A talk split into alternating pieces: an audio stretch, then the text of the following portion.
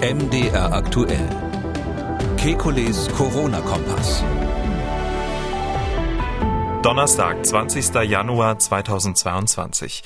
Über 130.000 gemeldete Neuinfektionen innerhalb eines Tages. Wann wird der Höhepunkt der Omikron-Welle erreicht sein? Dann, wer eine Einmalimpfung mit Johnson Johnson hat, braucht ab sofort zusätzlich zwei Impfungen, um als geboostert zu gelten. Macht diese Änderung Sinn? Außerdem neue Daten zur Impfung von Schwangeren. Dann wurden Impfstoffzulassungsstudien zur Frage ausgewertet, ob Teilnehmer der Placebo-Gruppe Impfnebenwirkungen gespürt haben. Und am Ende geht es um die Frage, ob ein für die Nase zugelassener Schnelltest auch im Rachen gemacht werden kann. Wir wollen Orientierung geben. Mein Name ist Camillo Schumann. Ich bin Redakteur, Moderator bei MDR aktuell das Nachrichtenradio. Jeden Dienstag, Donnerstag und Samstag haben wir einen Blick auf die aktuellen Entwicklungen rund ums Coronavirus und wir beantworten Ihre Fragen. Das tun wir mit dem Virologen und Epidemiologen Professor Alexander Kekulé. Ich grüße Herr Kekulé. Hallo, Herr Schumann. Ja, über 133.000 Neuinfektionen innerhalb von 24 Stunden, die 7-Tage-Inzidenz bei 638. Aus Berlin Mitte wird eine 7-Tage-Inzidenz von 2286 gemeldet. Das sind nie dagewesene Rekordwerte.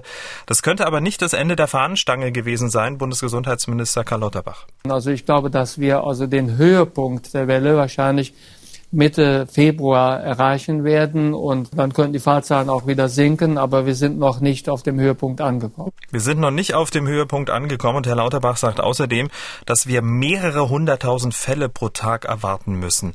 Würden Sie sich dieser Gesamteinschätzung anschließen? Also ich bin da vorsichtiger mit den konkreten Zahlen, weil wenn man jetzt den Anstieg, der bis jetzt stattgefunden hat, einfach mal sich die Kurve so verinnerlicht, wenn ich die in diesem steilen Anstieg weiterzeichnen würde bis Mitte Februar, dann wären wir ja bei mehreren Millionen Fällen am Tag. Ähm, das heißt, es wird schon eine, äh, eine Abnahme des Anstiegs geben. Also die berühmte zweite Ableitung wird dann, wird dann natürlich äh, kleiner werden.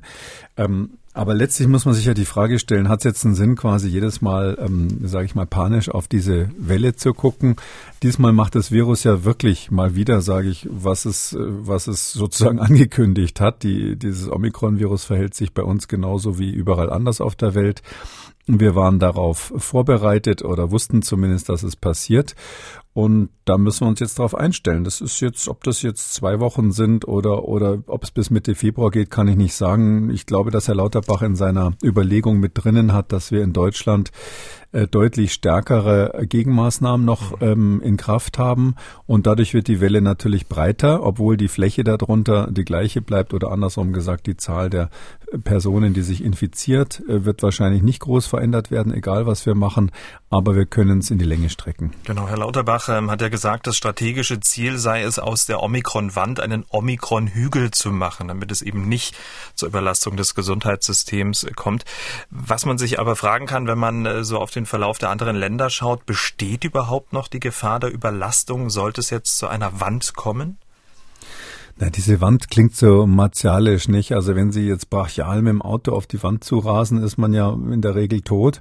Ähm, deshalb gefällt mir das Wort hier nicht, weil wir, das, das klingt so, als wäre das jetzt unser Todesurteil, wenn diese Omikron-Welle kommt. Ähm, die Frage ist ja letztlich, reichen unsere ähm, Kapazitäten im Krankenhaus aus? Wird es zu Triage kommen auf den Intensivstationen? Also dazu, dass man nicht mehr alle Menschen ähm, optimal behandeln kann.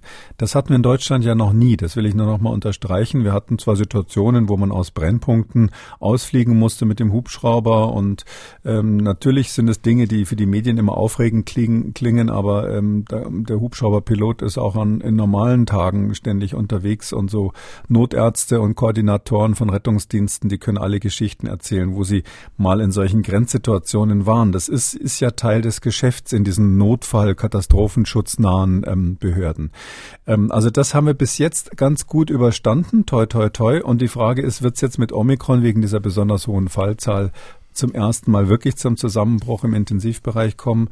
Ich meine nein. Ähm, äh, wir haben aber letztlich zwei Dinge auf der Waagschale. Auf der einen Seite das Problem, dass wir in Deutschland ähm, relativ viele ältere Menschen haben, die noch ganz ungeimpft sind. Das ist ein Thema, was uns nach wie vor betrifft.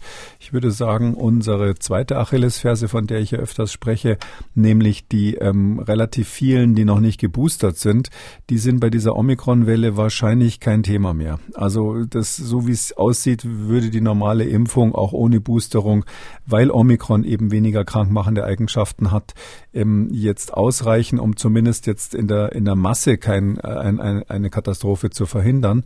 Und auf der anderen Seite der Waagschale, also das war jetzt das, das Negative, unsere Schwachstelle und unsere, unsere, unsere Stärke in Deutschland ist einfach, dass wir viel, viel mehr ähm, spezialisierte Betten haben als fast jeder im Ausland. Ähm, und also eine echte Überkapazität, äh, die, die ja vorher auch bemängelt wurde immer und die sich jetzt natürlich in dieser Situation lohnt plötzlich.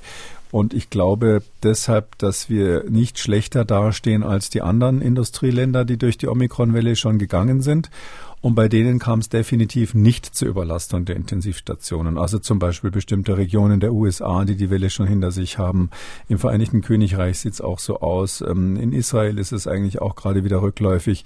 Das heißt also, wir können schon äh, vergleichen, ähm, auch mit kleineren Ländern und sagen, ähm, wahrscheinlich wird das ohne Überlastung der Intensivstationen abgehen. Äh, wenn es zur Wand käme, aber wir versuchen ja den Hügel sozusagen, das ganze ähm, Infektionsgeschehen ein wenig zu strecken und damit die Pandemie für uns ein bisschen zu verlängern. Das ist so ein bisschen die Idee, ja. Wir, dadurch kommt der Höhepunkt etwas später. Ich finde es auch vernünftig. Also ich, ich bin ja dagegen, ähm, jetzt ähm, hektisch noch zusätzliche Maßnahmen zu ergreifen. Es gibt bestimmte Dinge, die sowieso nicht funktionieren und eigentlich nur negative Effekte haben, wie zum Beispiel die Quarantäne von Kontaktpersonen außerhalb von so Risikobereichen. Ähm, aber äh, insgesamt ist es ja gut, dass wir eigentlich gerade ähm, überall die Schotten dicht haben. Es wird, kommt sozusagen plötzlich ein kalter Sturm auf uns zu und wir haben zufällig unsere warmen Kleidung an und zufällig den Reißverschluss schon zu und den Schal zu und die Kapuze, alles schon auf. Ähm, und da würde ich mal sagen, das müssen wir halt jetzt irgendwie durchstehen. Da müssen wir letztlich durch. Ähm, das wird meines Erachtens auch funktionieren, wenn wir mit Augenmaß die Gegenmaßnahmen steuern steuern, die waren überall auf der Welt das Hauptproblem bei diesen Omikron-Wellen.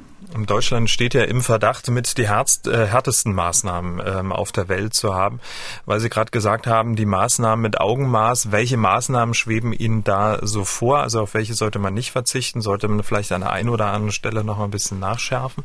Nee, ich würde jetzt ehrlich gesagt überhaupt nicht nachschärfen in der jetzigen Situation. Die ganze Diskussion, die es da gibt, ich weiß das, da gibt es Leute, die sagen, ja, die App muss noch eine zusätzliche Funktion kriegen, die Corona-Warn-App.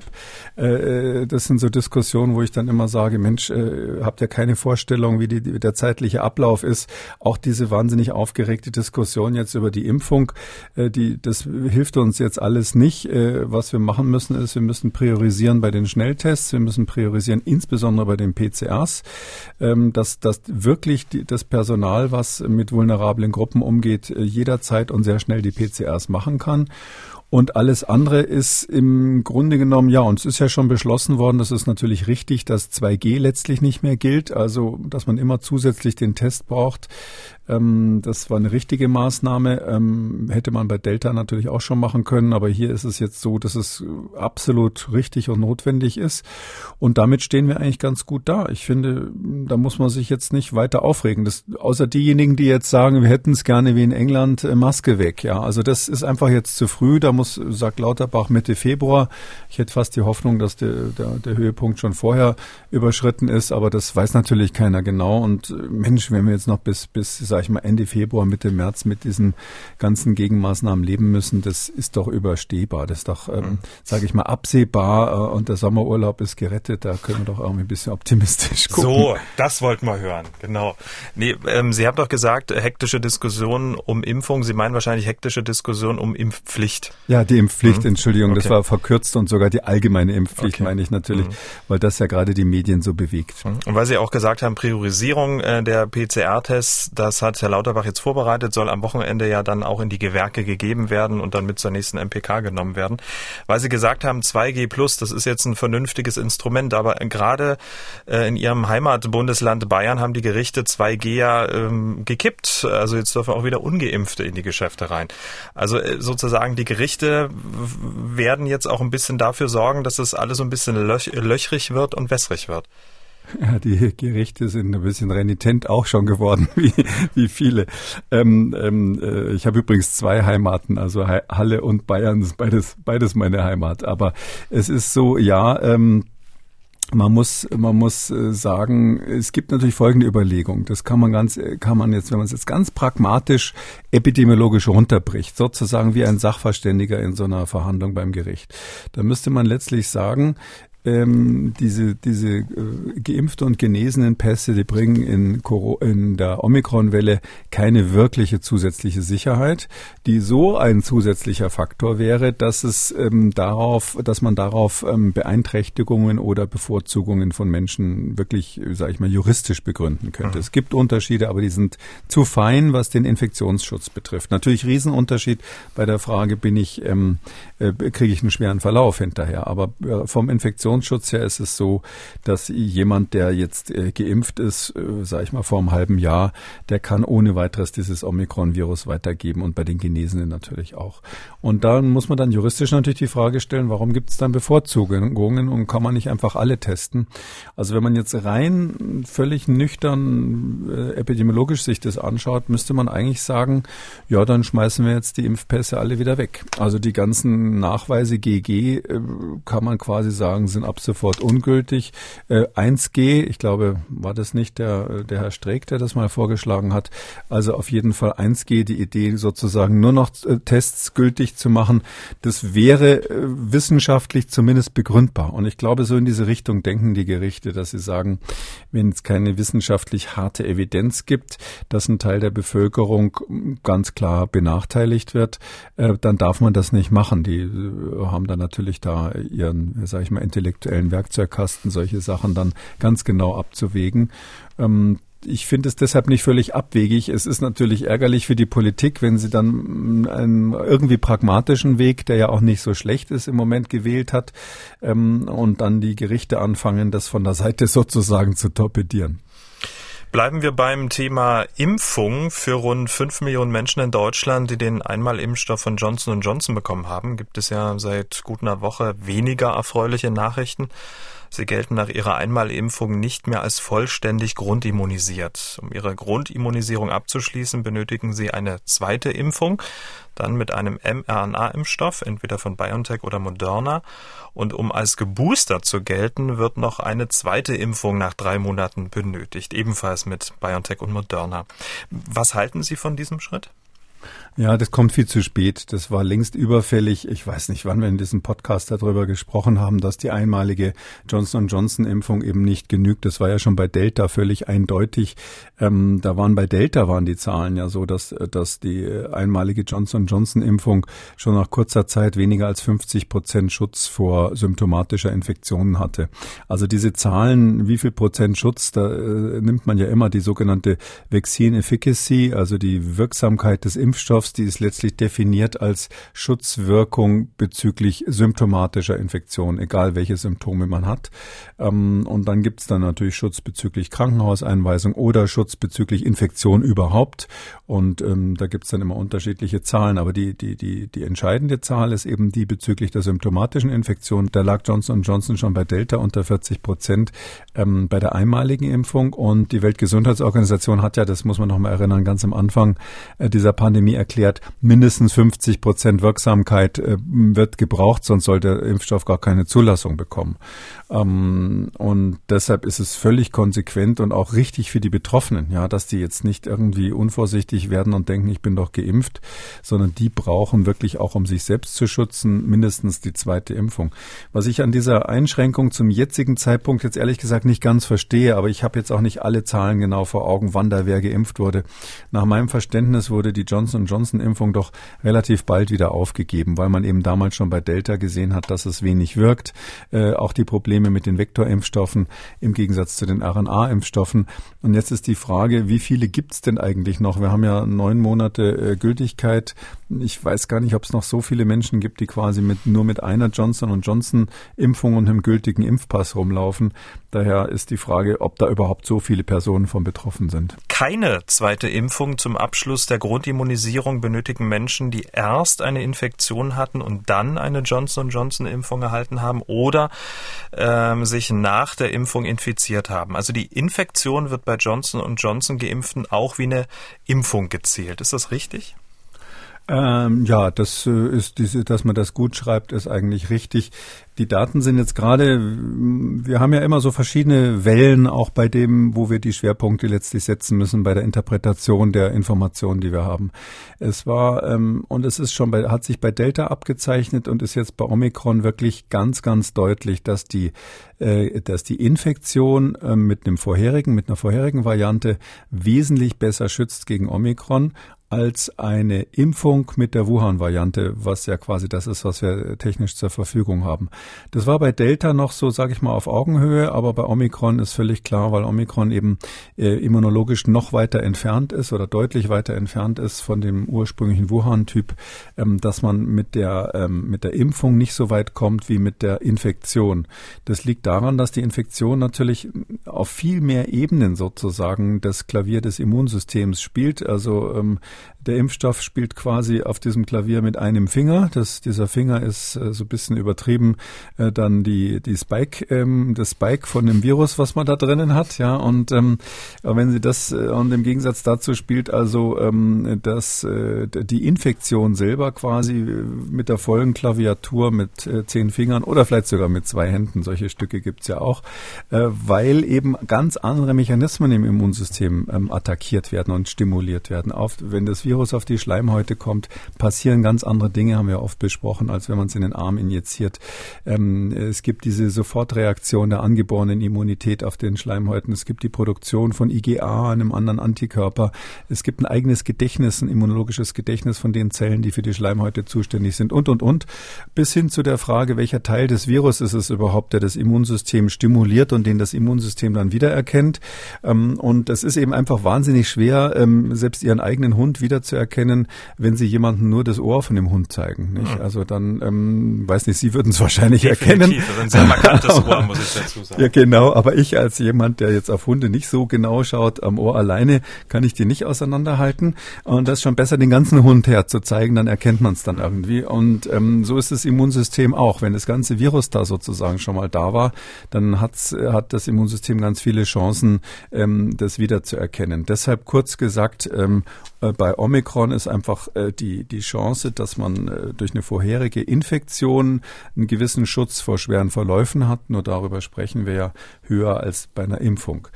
Ich muss das an der Stelle immer wieder dazu sagen, das ist keine Aufforderung, sich infizieren zu lassen, auch wenn ich das schon tausendmal gesagt habe. Das ist ein Virus, was gerade noch in der Fledermaus zu Hause war. Mit dem sollte man sich nicht aus Spaß anstecken. Ähm, und vor allem der Erstkontakt mit dem Impfstoff ist immer noch besser, als wenn man noch nie Kontakt hatte und dann erstmal äh, das Virus nimmt, sei es auch Omikron. Und aus den Gründen ist es eben so, dass, dass man, äh, wenn man bei Johnson Johnson sagt, eine Impfung plus einmal genesen ist genauso gut wie zwei Impfungen, dann ist das auf jeden Fall richtig. Gut, ähm, wir sind ja im Sturm der Omikron-Welle, der Omikron-Wand oder des Omikron-Hügels, wie man es auch immer nennen will. Großbritannien hat den Sturm ja schon hinter sich. Die ähm, Infektionskurve fällt sehr deutlich ab. Die Zahl der gemeldeten Neuinfektionen, die haben sich in den vergangenen zwei Wochen halbiert. Und in dieser Situation hat Premier Boris Johnson das Ende aller Corona-Regeln angekündigt. Zum Beispiel äh, steht es ab heute jedem Schüler und jeder Schülerin frei, ob sie eine Maske trägt oder nicht. Außerdem ruft die Regierung nicht mehr dazu auf, im Homeoffice zu arbeiten. Zeitnah soll dann die Isolation und Quarantäne komplett abgeschafft werden. Eigentlich sollten die Maßnahmen am 24. März auslaufen. Jetzt soll das alles viel, viel schneller gehen. Herr Kikuli, wir wissen ja, Premier Boris Johnson steht wegen Lockdown-Partys gewaltig unter Druck. Aber kann sich Großbritannien mal unabhängig davon ähm, diese vorgezogene Lockerung aus epidemiologischer Sicht schon leisten? Ich glaube, äh, Johnson muss das so machen, weil die Bevölkerung dort noch viel, viel mürber ist als bei uns. Man muss ja immer sagen, es geht ja nicht nur ums Virus, es geht ja auch ein bisschen um die Menschen bei der ganzen Sache. Und die würde er nicht mehr mitnehmen können. In England heißen ja diese Restriktionen Plan B Restrictions. Also dieser Plan B war ja ähm, äh, Nochmal zur Erinnerung, man hatte den Freedom Day ausgerufen, äh, letztes Jahr im Juli, meine ich, und dann ähm, äh, hatte man aber dann nach einer Weile diesen Plan B angekündigt, den Plan B äh, für den Fall, dass dann doch noch was Schlimmes passiert. Und dann kam Delta, was natürlich äh, in der Kommunikation in England der Super-GAU war nach diesem Freedom Day. Und jetzt sind, ist ganz England quasi in diesem Plan B-Schema äh, drinnen. Ähm, das ist längst nicht so streng wie bei uns, muss man sagen, aber das empfinden die als ganz fürchterlich. Drum konnte bei den sinkenden Fallzahlen äh, Johnson nicht anders reagieren. Und da ist die Frage, ob man epidemiologisch vielleicht gesagt hätte, wir warten noch ein Wöchelchen oder so. Ja, also wenn er Lauterbach als Gesundheitsminister hätte, hätte er sicher so einen Vorschlag gekriegt. Aber das ist äh, meines Erachtens, äh, man muss ja auch sehen, man muss die Menschen ja mitnehmen bei dem Ganzen. Und das hat ja keinen Sinn, wenn der Staat am Schluss ähm, komplett auseinanderfällt, weil man vielleicht epidemiologisch die perfekte Linie gefahren hat. Also da darf man auch nicht überoptimieren. Nur noch mal zu den Zahlen. Es hat sich halbiert, aber England ist natürlich immer noch, also jetzt England ist auf einer Inzidenz von 100.000 pro Tag. Ähm, das ist schon heftig. Früher hätte man gesagt, wow, 100.000 am Tag, das, ähm, da müssen wir was tun. Und jetzt sagen die halt, nee, ähm, wir sind ja, haben uns quasi gerade auf dem Paternoster, ähm, haben, sind wir uns gerade begegnet. Deutschland ist gerade oh, über diese Marke nach oben gefahren. England fährt gerade runter. Und ähm, da sagen die eben, wir fahren eben runter. Und deshalb äh, innerhalb von einer guten Woche runter von 220.000 auf 100.000 ist natürlich, äh, könnte man fast sagen, die äh, Kurse sind im freien Fall. Und ähm, da ist es, ja, kann man jetzt machen. Kann man sagen, okay, wir verkünden das jetzt. Ich fand es ein bisschen mutig, dass er gesagt hat, am 24.03., das ist ja auch dann bald, werden wir definitiv und auf jeden Fall auch die Isolierungspflicht aufheben. Also das fand ich ein bisschen mutig, also äh, weil er hat er sich da festgelegt. Er hat gesagt, da gibt's kein Zurück, das wird aufgehoben, basta. Das ist immer gefährlich bei so einer Pandemie, sowas Absolutes zu sagen als Politiker. Das, das, das hätte ich jetzt nicht empfohlen. Und man muss vielleicht erinnern, dass in England jetzt trotz dieser Aufhebung, die glaube ich ab heute jetzt gilt, die Masken sind, es gibt zum Beispiel keine Maskenpflicht mehr in der Schule, aber es ist trotzdem so, es gibt noch die Empfehlung, in geschlossenen Räumen bei Menschenansammlungen, zum Beispiel im öffentlichen äh, Transport, Masken zu tragen. Also als Empfehlung gibt es weiterhin, es ist nur nicht mehr eine Pflicht. Weil Sie das Paternoster-Bild bemüht haben, äh, jeder, der mit dem Paternoster gefahren ist, egal ob hoch oder runter, weiß, dass genau der Moment, wann gehe ich raus äh, und wann steige ich ein. Aber jeder weiß das, äh, dass man sozusagen diesen Moment, wenn man dann rausgeht, dass man den dass man da schon eine gewisse Routine braucht oder eben sich überwinden muss. Gesundheitsminister Javid äh, Javid äh, kündigte Abend, äh, am Abend einen Plan für das Frühjahr an, den er dann mit dem Titel Leben mit Covid-19 umschrieb. Demnach sollen Tests, Medikamente und Impfungen quasi die Ecksteine der künftigen Verteidigung gegen das Coronavirus darstellen. Und bei Sky News wurde er gestern Abend von der Moderatorin gefragt, ob sein Corona-Vergleich im Parlament mit der Grippe ernst gemeint war. Und wir hören da mal kurz rein. Yes. Why? Because it, it, was an example of how we need to learn to live with COVID. Why, given those figures that we both agree on, why is it appropriate to compare it to flu? Because we need to learn to live with it. We, sadly, people die of flu as well. In a bad flu year, you can sadly lose about 20,000 lives. But we don't shut down our entire country and put in place lots of restrictions to deal with it. We need to continue with our lives with sensible, appropriate, and proportionate measures. Wir müssen lernen, mit dem Virus zu leben. Der britische Gesundheitsminister nennt die Toten der Grippesaison äh, sozusagen als, wenn man so will, Orientierungsmarke für den normalen Umgang mit Covid-19. Aber kann man das wirklich so machen? Ähm, da fragen Sie den Richtigen. Das ist ja, glaube ich, bekannt, dass ich ähm, ähm, wann war denn das im Mai? Im Mai 2020 muss das gewesen sein, mit, mit äh, vier anderen Autoren im Spiegel mal genau den Vorschlag gemacht habe, dass man versucht, in einen Korridor zu steuern, wo man nicht mehr Tote pro Saison hat als bei der Grippe. und dann in dem, in dem Moment, wo man sieht, wir können das so steuern, dass es nicht mehr ist, ähm, dann die Balance gefunden hat zwischen notwendigen Gesundheitsschutz auf der einen Seite und ähm, äh, Freiheit der Menschen auf der anderen Seite. Ähm, ich glaube, ähm, damals ist es ja heftig kritisiert worden, kann man hier ruhig, ruhig mal sagen. Ähm, ich glaube aber, dass ähm, wo wollen wir hin? Es ist ja, wir werden nicht null Tote bekommen. Wir werden auch nicht null Covid bekommen, sondern es wird so sein, dass die sogenannte endemische Lage heißt, dass jedes Jahr immer wieder Menschen an Covid erkranken und je nachdem, welche Rahmenbedingungen wir haben von der Immunität und auch von den Gegenmaßnahmen. Ich persönlich glaube, wir brauchen im Herbst Herbst im öffentlichen ähm, Nahverkehr zum Beispiel schon die Maske noch als, als Dämpfer von dem ganzen Infektionsgeschehen.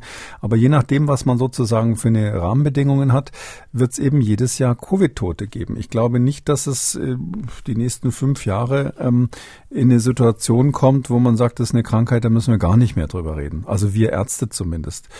Um, ähm, aber das ist doch ein Riesenunterschied, ob ich ein letztlich dann irgendwie gesellschaftlich ähm, eingepflegtes Problem habe, wo ich weiß, das ist ein Problem, mit dem leben wir jetzt irgendwie. Ähm, wenn Sie am Meer wohnen, ertrinken auch jeden Tag Menschen bei allen möglichen Gelegenheiten und trotzdem diskutiert deswegen keiner da wegzuziehen.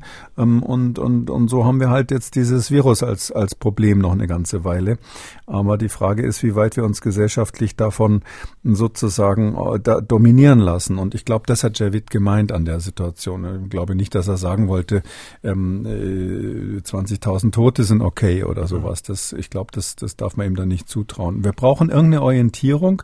Hm, ich kann ja noch mal sagen, warum ich das, ich das damals äh, so vorgeschlagen habe, ähm, weil es ähm, ethisch extrem schwierig ist, eine Begründung zu finden, warum man auch nur einen einzigen Menschen sterben lässt äh, zugunsten anderer. Wir betreiben einfach als Gesellschaft jeden beliebigen Aufwand, um ein Leben zu retten. Und da gibt's ja dieses berühmte Urteil des äh, Bundesverfassungsgerichts, was mal sich zu der Frage geäußert hat, ob man theoretisch ein Flugzeug abschießen dürfte, wenn da 100 äh, Zivilisten drin sitzen und zwei Terroristen und das Flugzeug fliegt aber auf ein großes Stadion zu, wo 10.000 Tote zu erwarten wären, wenn es da abstürzt. Ähm, und da hat äh, ja damals in diesem berühmten Urteil des Bundesverfassungsgerichts gesagt, nein, der Staat darf das nicht. Der darf nicht sagen, diese 100 Zivilisten da drinnen sind weniger wert als die 10.000 im Stadion, weil eben äh, das, das sozusagen vorsätzliche oder in Kauf nehmende Töten jedes einzelnen Menschen vermieden werden muss. Und wenn Sie das als Maßstab haben, dann können Sie eigentlich nicht mehr sagen, ähm, wo die Grenze ist, was wir noch zulassen. Dann müssten Sie eigentlich sagen, wir machen Lockdown wegen einem Corona-Toten pro Jahr. Und ähm, darum habe ich gesagt, ähm, gibt es eben keine ethische Lösung. Und das ist ethisch ein Dilemma, was nicht lösbar ist. Aber es gibt eine pragmatische Lösung. Und die pragmatische Lösung heißt einfach, ähm, es gibt äh, bestimmte Infektionskrankheiten, mit denen haben wir uns seit Jahrhunderten abgefunden, wie auch immer. Und die Grippe ist das Paradebeispiel Nummer eins, was auch hier von dem her eine gewisse Vergleichbarkeit hat. Und deshalb mhm. kam dieser Vorschlag damals von mir. Und ich glaube, ähm, Javid hat es so ähnlich gemeint. Ähm, er wollte damit bestimmt nicht sagen, dass äh, jetzt Corona plötzlich weniger gefährlich ist als die Grippe oder ähnliches. Das ist ja vom Tisch. Nee, ohne Frage. Aber die Frage ist, ob man überhaupt diese beiden äh, Viren miteinander vergleichen kann. Also Long-Covid oder Post-Covid ist ja mittlerweile bekannt, aber ich habe noch nie was von Long-Influenza oder Post-Influenza gehört. Also ähm, ne, da ja, muss man ja auch mit dieser also, Krankheit äh, anders umgehen. Ja, da muss man eben aufpassen. Also ich, da muss ich jetzt zugeben, ich habe zwar das Statement vorhin genau gehört, aber ich, ähm, also ich weiß nicht, was da noch außenrum alles gesagt wurde. Also ich glaube nicht, dass er die Krankheitsart vergleichen wollte oder die Viren konkret vergleichen wollte, sondern es geht nur sozusagen um die gesellschaftliche Position einem Leiden gegenüber, einem Problem gegenüber, was eine bestimmte Zahl von Toten verursacht und was man dann irgendwann als unvermeidlichen Rest, äh, um es mal so brutal zu sagen, akzeptiert. Ähm, diese Situation haben wir ganz oft, ja. Also wir gehen doch ständig mit äh, Risiken um als Gesellschaft, nicht nur die moderne Gesellschaft, das war früher schon auch schon immer so. Und ähm, mit irgendeinem fast schon instinktiven Verhalten hat der Mensch Mensch dann halt immer ähm, ab einer bestimmten Grenze gesagt, ähm, jetzt muss ich aber auch ein Risiko eingehen, um meine Freiheiten nicht so sehr zu beschränken oder ich muss im Winter aus der Höhle raus, äh, weil ich sonst verhungere, wenn ich rausgehe, obwohl da draußen vielleicht der Säbelzahntiger auf mich wartet. Also das sind so die klassischen Abwägungen, die wir ja äh, im Privaten auch im Kleinen natürlich ohne den Tiger treffen. Ähm, und hier, glaube ich, müssen wir als Gesellschaft eben auch sagen, ähm, wenn das dann so wäre, dass die Zahl der Toten in dem Bereich ist von einer Krankheit, die wir schon lange akzeptiert haben, dann müssten wir eigentlich sagen, das war es jetzt sozusagen mit der mit dem Corona-Alarm. Ähm, ich glaube nicht, dass er, wie gesagt, die Krankheiten vergleichen wollte im medizinischen Sinne. Gibt es ein Long, Long Influenza, Long Covid und so weiter. Aber ich frage Sie ja und deswegen äh, wollte ich jetzt. Na, das wissen, kann man nicht. Ach so, hm. das kann man nicht vergleichen. Nein, das können Sie. Das ist überhaupt nicht vergleichbar, weil wir bei Covid die Langzeitfolgen nicht kennen. Das die gute Nachricht bei Long Covid ist, dass es so aussieht, als würden die nach einem Jahr fast alle wieder gut werden. Nicht nur die Geruchsstörungen, sondern auch die ganzen neurologischen Dinge gehen ja deutlich zurück.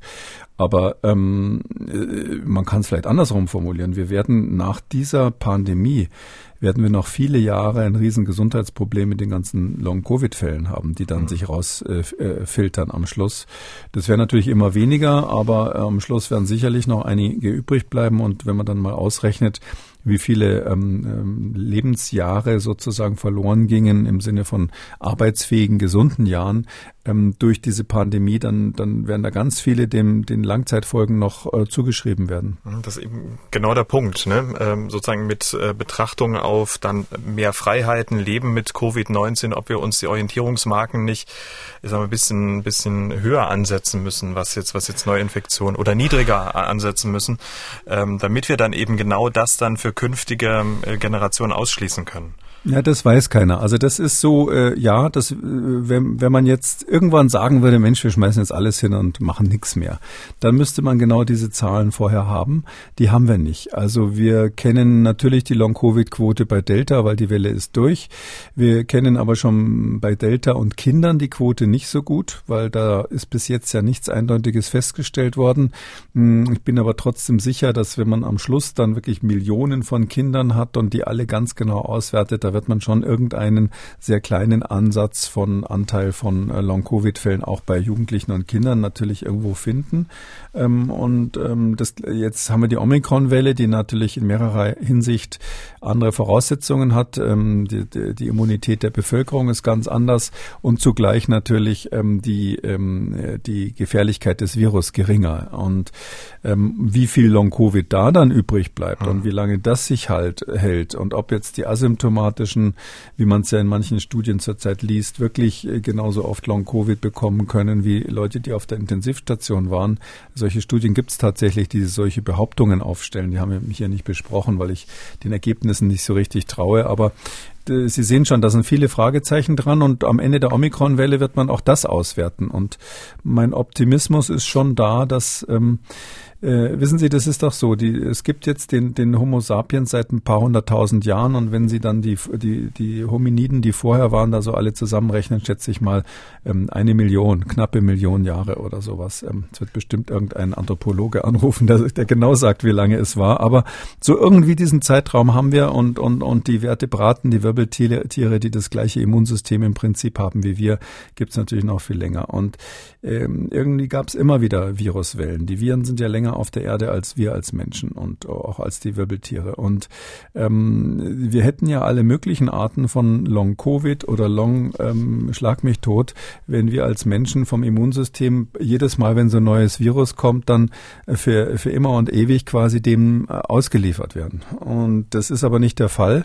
Ähm, und deshalb bin ich hier auch optimistisch, dass diese Pandemie, die für uns natürlich jetzt im Jetzt wahnsinnig dramatisch ist, ja, aber wenn Sie sich vorstellen, wie viele Pandemien da schon gelaufen sein müssen, ohne dass äh, man damals Virologen hatte, ähm, dann würde ich schon davon ausgehen, dass wir das ohne Dauerschaden überstehen als, als Menschen. Ähm, Kann sein, dass noch ein paar Jahre dauert, bis sozusagen unser Immunsystem und das Virus sich so weit äh, aufeinander zubewegt haben, dass man sich gegenseitig leben lässt.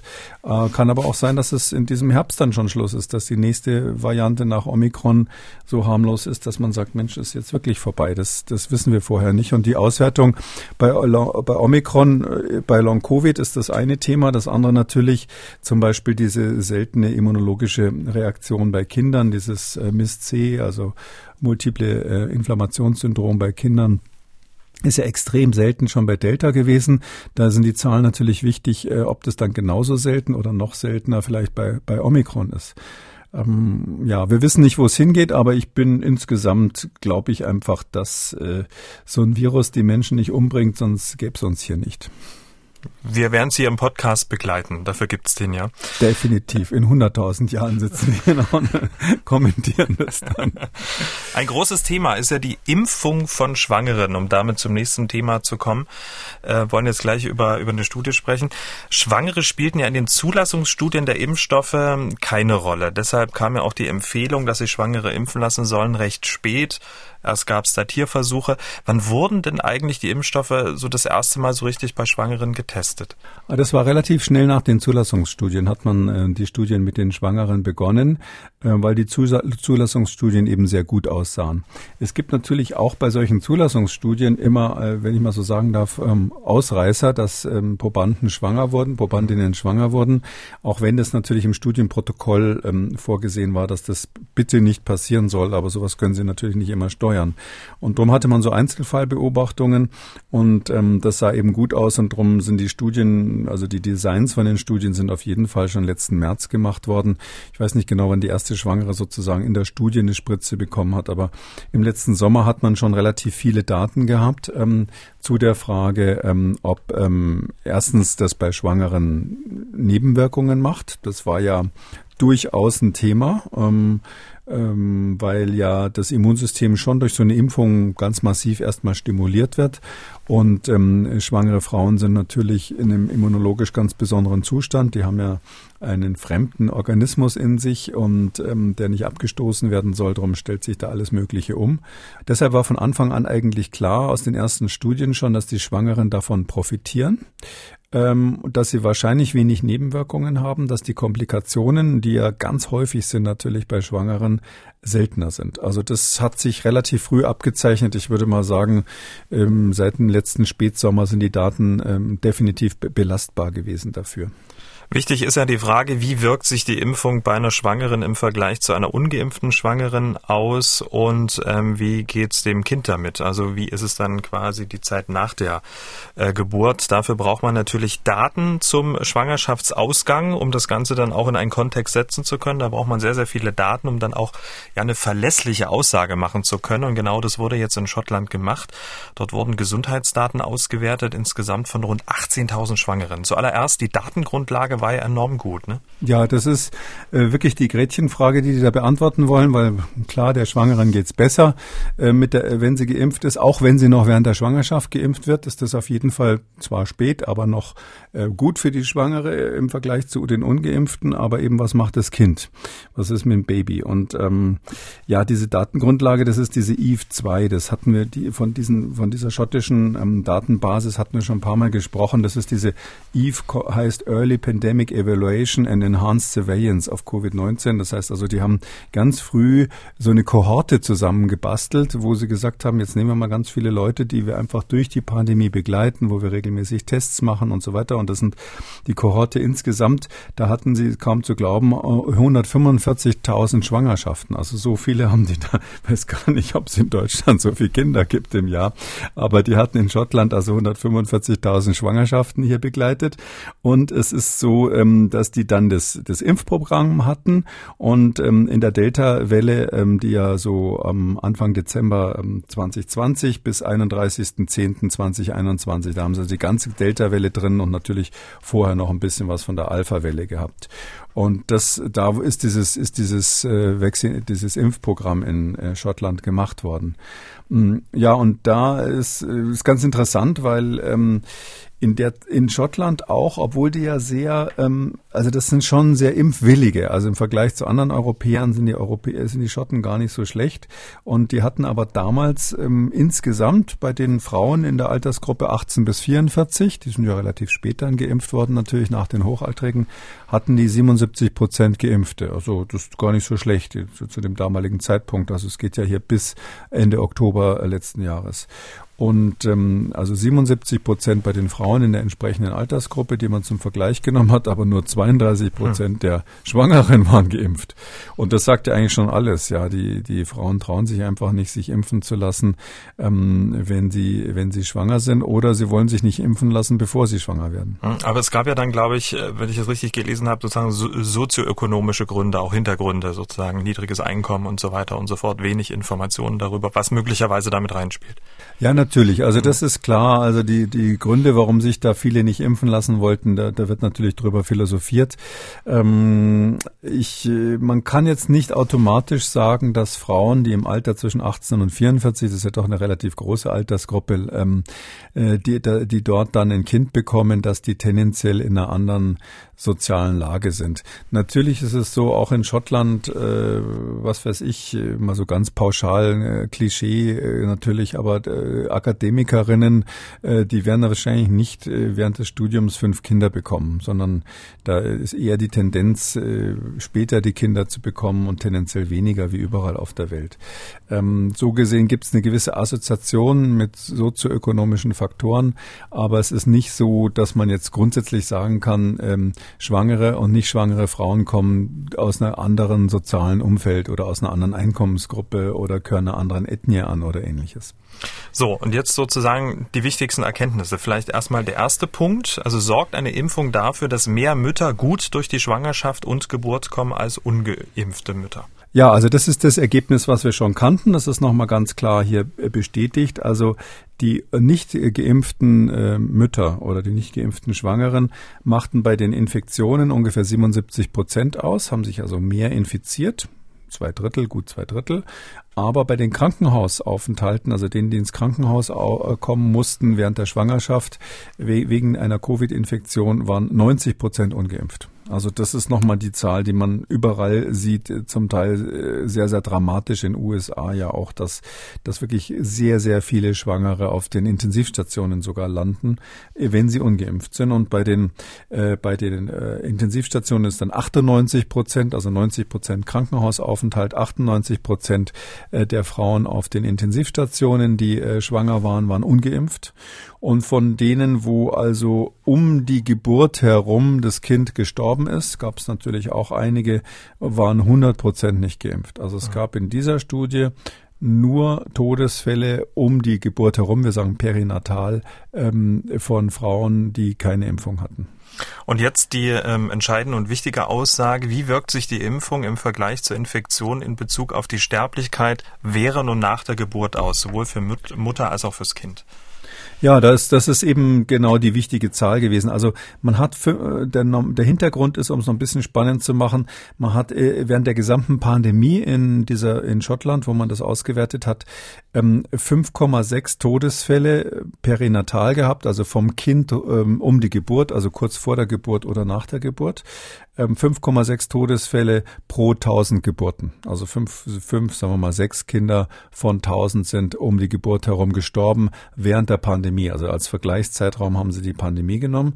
Und das hat sich, äh, hat sich erhöht sich bei denen, die also vorher eine Covid-Infektion hatten, wo die Mütter, Mütter vorher eine Covid-Infektion hatten, auf 22. Das heißt also, die, ähm, die Sterblichkeit durch die ähm, durch durch Covid ist also vom Faktor 5 auf den Faktor 22, also von 5 auf 22, das heißt also das, Vierfache ungefähr erhöht worden ähm, durch die äh, Infektion mit Kopf.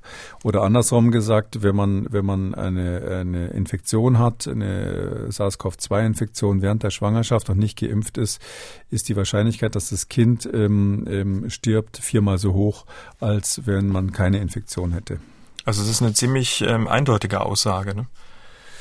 Das heißt, ähm, und das ist eben wichtig, das gibt uns natürlich in gewisser Weise ein Entscheidungsdilemma, aber das ist äh, ganz wichtig, das heißt, nicht nur die Mutter hat was davon, sondern es ist auch so, dass das Kind eine höhere Überlebenschance hat, wenn die Mutter geimpft ist.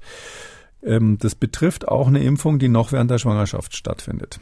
Ähm, wenn man jetzt die Überlebenschance hier sieht, ist die so gerechnet, dass man quasi sagt, kurz nach der Geburt, also so die ersten sechs Wochen, sage ich mal, nach der Geburt. Ähm, das würde ja jetzt dafür sprechen, definitiv auch wegen des Kindes, nicht nur wegen der Mutter, da ist es eh klar, in der Schwangerschaft zu impfen. Aber da ist eben das Problem, dass man nicht weiß, wie die Langzeitfolgen bei den Kindern sind, weil das noch nie untersucht wurde. Jetzt muss man natürlich sagen, das eine ist offensichtlich, das andere ist sehr spekulativ, mhm. so dass man eigentlich sagen kann hier, naja, wenn das Kind also eine viermal höhere Chance hat, irgendwie bei der Geburt zu sterben im Vergleich zu, zu, zu Kindern, die äh, Müttern, die keine Covid bekommen haben während der Schwangerschaft, dann reicht mir das als Argument. Ähm, ich lasse mich jetzt impfen. Ich würde sagen, pragmatisch gesehen ist das die richtige Entscheidung wahrscheinlich. Ähm, auf der anderen Seite ist natürlich so, klar, da kann dann jeder einzeln sagen, ja, die, die da während der Schwangerschaft die Probleme hatten, da ist natürlich bei der Studie auch nicht rausgerechnet worden, ob die Frauen, bei denen das dann passiert ist, dass die Kinder gestorben sind, nicht ganz hohe Risikofaktoren hatten, was weiß ich, schwerste Raucherinnen oder andere Faktoren, die die Kindersterblichkeit dann begründet haben. Und Covid war sozusagen nur noch obendrauf und hat das verstärkt. Da müsste man dann individuell gucken, wie ist bei mir das Risiko? Habe ich Risikofaktoren? Auch die Altersgruppe von 18 bis 44 ist natürlich weit. Es ist völlig klar, dass bei einer 44-jährigen Frau äh, das äh, Risiko für Komplikationen in der Schwangerschaft deutlich höher ist. Und ähm, wenn man das alles dann sozusagen für sich selbst dann wieder ähm, abwägt, dann, dann wird es kompliziert. Dann steht die Frau jetzt im Grunde genommen äh, dann da und sagt, ja, jetzt habe ich mir diese Zahl angehört, Super. Faktor 4, mhm. aber trifft es auch auf mich zu? Mhm. Und da muss ich dann sagen, hm, das muss man im Einzelfall prüfen, ob die eine jetzt sozusagen äh, sozusagen das Problem hat. Also diese Studie, um es mal so epidemiologisch zu sagen, die hat äh, viele Daten, das ist das Gute, und sie hat vor allem den Zeitverlauf. Das ist ja bei dieser äh, schottischen EVE-2-Studie das Tolle, dass sie da eine Kohorte haben, wie wir sagen, also im Zeitverlauf die beobachten. Das ist also eine sehr starke Studie, auch mit vielen Datenpunkten. Aber die Nachteile sind eben, wir nennen das eine deskriptive Studie, weil sie nicht für ähm, andere ähm, Risikofaktoren, sogenannte Confounder, ähm, korrigiert wurde. Und ähm, äh, zum Beispiel eben haben die Frauen geraucht, ähm, mhm. wie alt waren die Frauen, welche ethnischen, äh, aus welcher Gruppe kamen die Frauen, in welcher Region Englands haben sie gelebt und so weiter. Und wenn man das dann am Schluss äh, korrigiert, also diese Confounder sozusagen rausrechnet, dann ist klar, dass natürlich nicht mehr für jedes Individuum dieser, diese, dieses Risiko von vierfach im Raum stehen bleibt.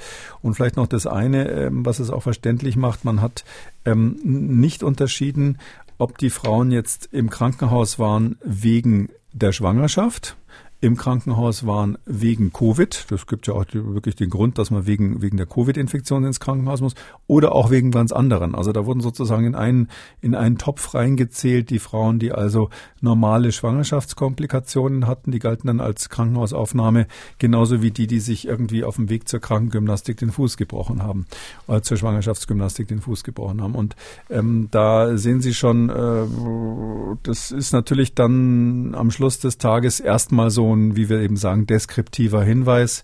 Es ist ganz klar so, dass Covid insgesamt gesehen ähm, für das Kind äh, die Gefahr eines äh, Todes rund um die Geburt deutlich erhöht, Faktor 4.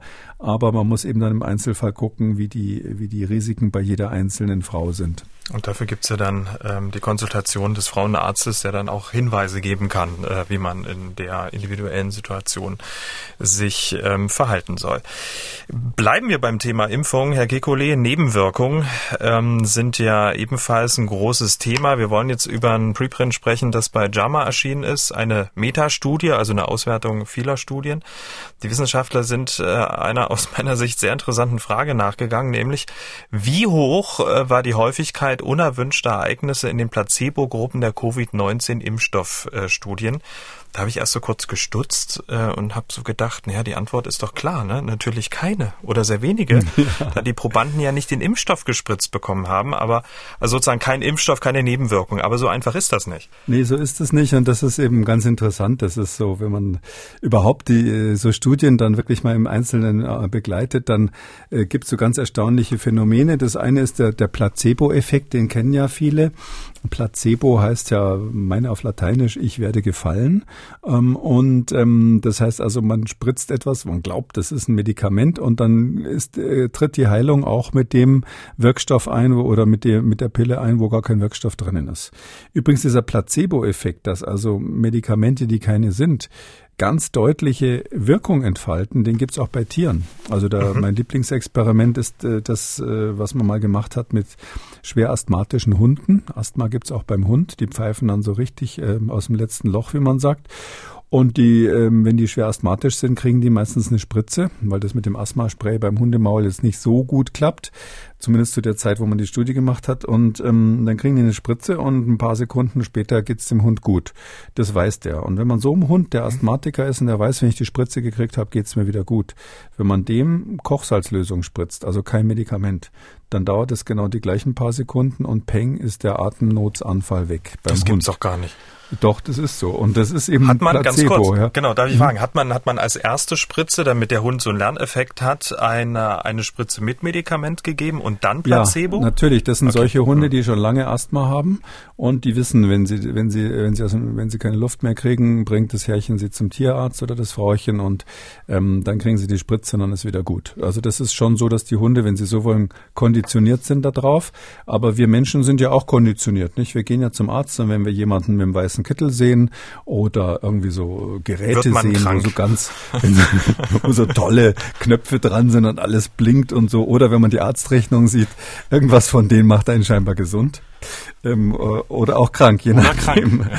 Aber das ist der Placebo-Effekt, der ist bekannt und der ist, der, der ist ein Horroreffekt für Leute, die Medikamentenwirksamkeit ähm, beweisen wollen, weil es ist einfach wahnsinniger Mist, wenn die Leute aus der Placebo-Gruppe, wie man die ja dann nennt, die also die, die leeren Tabletten bekommen haben, wenn die reihenweise wieder gesund werden, weil ja nur die Differenz quasi als Heilwirkung gilt für das mhm. Medikament und dann raufen sie sich die Haare. Und das andere ist eben, bis dahin kannte es wahrscheinlich jeder, das andere ist eben der Effekt, der, der heißt bei uns Nocebo-Effekt. Nocebo. Das heißt, ich werde schaden. Also quasi, ich werde Nebenwirkungen haben in dem Zusammenhang. Und da geht es eben darum, dass tatsächlich, äh, wenn man, je nachdem, wie viele Nebenwirkungen der Proband erwartet, er tatsächlich dann diese Nebenwirkungen hat. Und bei den Impfstoffstudien, man weiß natürlich, man ist in einer Coronavirus-Studie, äh, da ist ja dann irgendwann bekannt gewesen, dass man zum Beispiel Kopfschmerzen kriegt oder Schmerzen an der Einstichstelle oder mal eine Nacht nicht schlafen kann oder Nachtschweiß oder sonst was. Das spricht sich rum. Das waren ja auch Studien, die, sage ich mal, wenn ich jetzt an die Studie in Brasilien denke, also die werden jetzt sicherlich drüber gesprochen haben, wie es ihnen geht. Keiner wusste genau, in welcher Gruppe er ist, aber dadurch, die, dass die natürlich auch die Erwartung hatten, dass jetzt neben Nebenwirkungen kommen, kamen die. Also, und beides ist übrigens echt. Also, man, man denkt dann immer so, ja, der, der Placebo-Effekt ist nur eingebildet, der mhm. ist gar nicht wirklich gesund. Nee, nee, das sind wirklich, das ist eine echte Wirkung. Das, die Placebo-Wirkung macht gesund. Genauso wie Handauflegen gesund machen kann oder Homöopathie gesund machen kann oder was auch immer. Und ähm, genau und die ähm, und die Nocebo-Wirkung macht auch wirklich krank. Also jemand, der jetzt eine echte Nebenwirkung meint zu verspüren, das ist eine Nebenwirkung. Da sagt man nicht, das bildest du dir ein, sondern das gilt als richtige Nebenwirkung. Und genau das wurde ja hier sehr plastisch und sehr deutlich ähm, dargelegt. Ein Drittel der Placebo-Empfänger berichteten über Nebenwirkungen wie Kopfschmerzen und Müdigkeit. Ein Drittel. Wie ist das eigentlich möglich? Ja, ein, äh, nicht nur nicht nur Kopfschmerzen, Müdigkeit, sondern auch noch ein paar weitere Nebenwirkungen, aber das waren die zwei häufigsten. Äh, und über ein Drittel nach der ersten Dosis übrigens. Das war nach der ersten Dosis und nach der zweiten dann ungefähr genauso viel nochmal. Ähm, ja, das ist eben genau dieser äh, Nocebo-Effekt, dass eben von, äh, dass eben diejenigen, die in der Placebo-Gruppe waren, also jetzt wird's vom, von der Sprache her ein bisschen kompliziert, die haben also ein Placebo bekommen, das heißt also keine, ähm, kein wirksames Medikament, hatten trotzdem diese eingebildete, wenn man so will, äh, auf Einbildung beruhende, aber dann echte Nebenwirkung. Das ist so. Die, die Psyche des Menschen ist einfach extrem stark und wir wissen ja schon seit vielen Jahren, dass es enge Beziehungen zwischen dem Immunsystem und unserem Nervensystem gibt. Früher haben das immer nur so obskure Neuroimmunologen, Befindlichkeitsleute irgendwie, ähm, sage ich mal, diskutiert. Äh, aber das ist seit vielen Jahren harte Wissenschaft, dass man ähm, durch Einbildung oder durch, durch psychologische Einflüsse wirklich krank werden kann. Und zwar nicht nur irgendwie scheinkrank, sondern richtig krank. Der eingebildete Kranke bei Molière ist ja am Schluss dann auch durchaus richtig krank gewesen. Und ähm, es ist so, äh, dass man, dass man hier das eben ganz plastisch sieht mit, den, mit dem einen Drittel Nebenwirkungen. Das heißt letztlich, die Menschen hatten echt ähm, erwartet, dass jetzt Nebenwirkungen kommen und darum kamen die. Aber das wirklich Spannende ist, wenn man dann rausrechnet, das kann man hier machen, äh, wenn man wie viel, welcher Prozentsatz aller Nebenwirkungen ist denn eigentlich auf den Nocebo-Effekt zurückzuführen? Das kann man dann mathematisch machen, wenn man die zwei Gruppen hat. Also Sie haben sozusagen alle die, ähm, äh, sage ich mal, äh, die BioNTech-Medikamente ähm, bekommen, Impfstoffe bekommen. Und da haben Sie ja so und so viel Prozent, die haben, was weiß ich, diese systemischen Nebenwirkungen, dass sie Kopfschmerzen und, und, und Müdigkeit zum Beispiel haben oder Fieber. Und dann ist ja die Frage von denen, die jetzt wirklich das Medikament bekommen, wie viel Prozent von denen haben denn eigentlich dann den Nocebo-Effekt, den man hier beobachtet? Und das ist das Spannende gewesen, das waren äh, ungefähr 75 Prozent, also drei Viertel. Drei Viertel aller Nebenwirkungen dieser Art, die wir äh, registrieren bei den Impfungen, sind zumindest, wenn man jetzt diese Studie zur Grundlage nimmt, äh, tatsächlich Nocebo-Effekte. Und das ist jetzt nach, bezieht sich auf die erste Impfung. Bei der zweiten Impfung war der Anteil des Nocebos etwas weniger, ungefähr die Hälfte. Also das ist also ganz interessant, dass also vieles von dem, was man so berichtet, so, Mensch, wie ging's dir denn nach der Impfung und dein Impfarm und ich hatte am nächsten Tag Kopfschmerzen. Also erste Impfung, drei Viertel davon sind Nocebo und zweite Impfung die Hälfte. Das ist also schon mal gut, wenn man sich das mal verinnerlicht.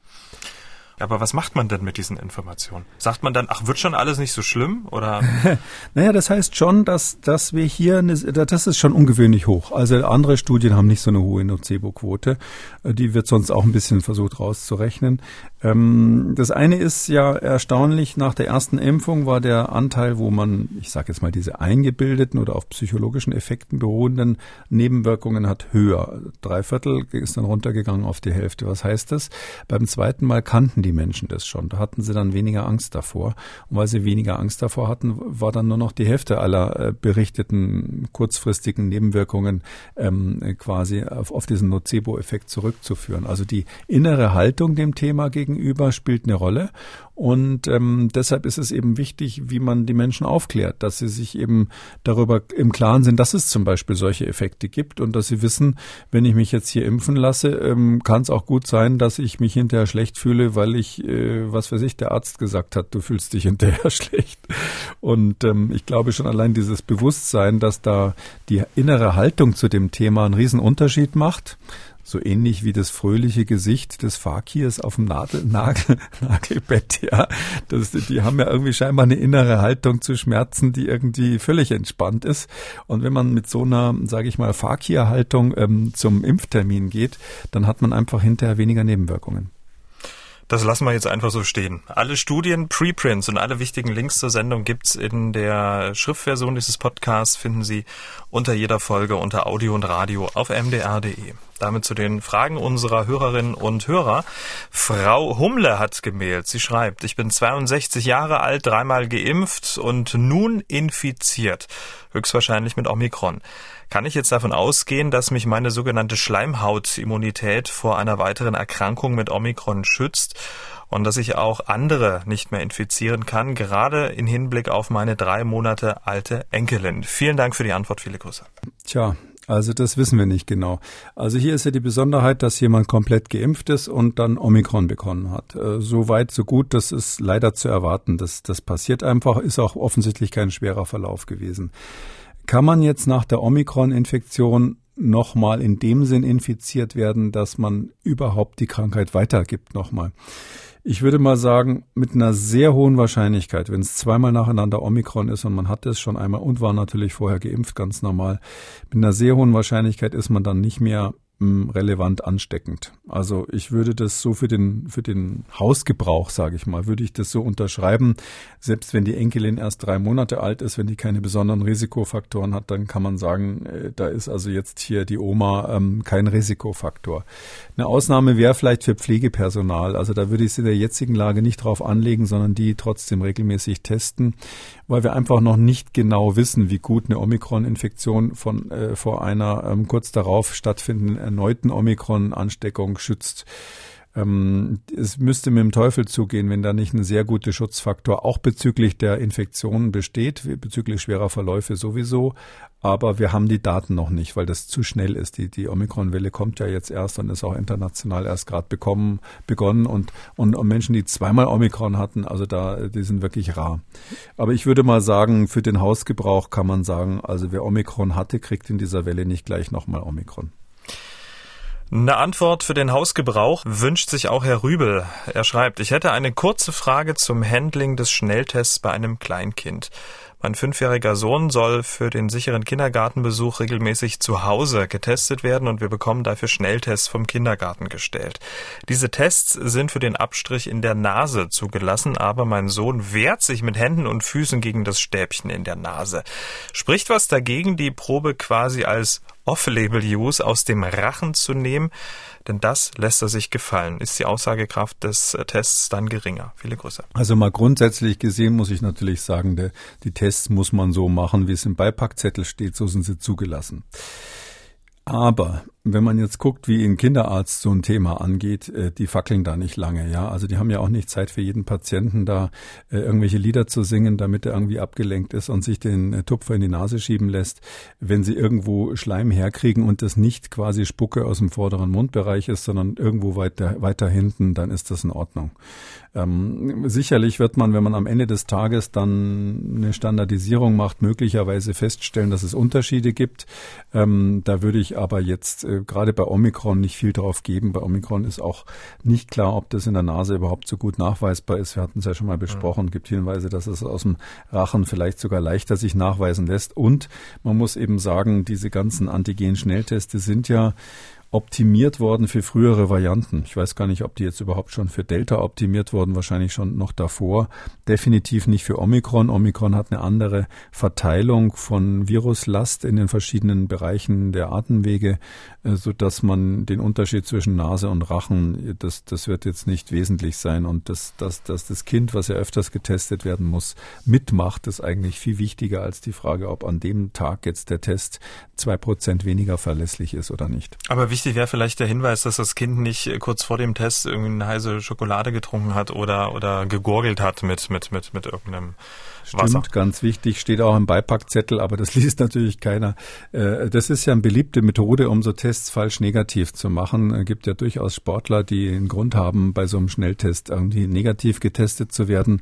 Da sind dann alle möglichen Tricks ähm, im Umlauf, die alle was damit zu tun haben, dass man irgendwas gurgelt oder äh, isst vorher oder schluckt. Und das ist in der Tat so, äh, man soll eine halbe Stunde, glaube ich, heißt es meistens Pause machen mit Essen und Trinken vorher weil das gilt insbesondere natürlich bei, äh, bei aus dem Rachen entnommenem Material.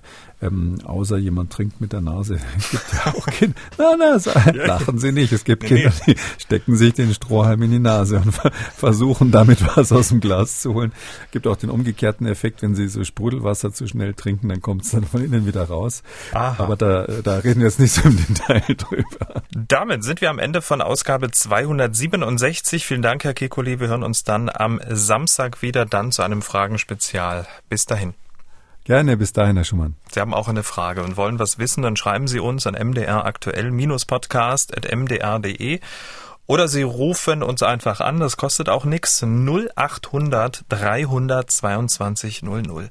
Kekulis Corona-Kompass als ausführlicher Podcast unter Audio und Radio auf mdr.de, in der ARD-Audiothek bei YouTube und überall, wo es Podcasts gibt.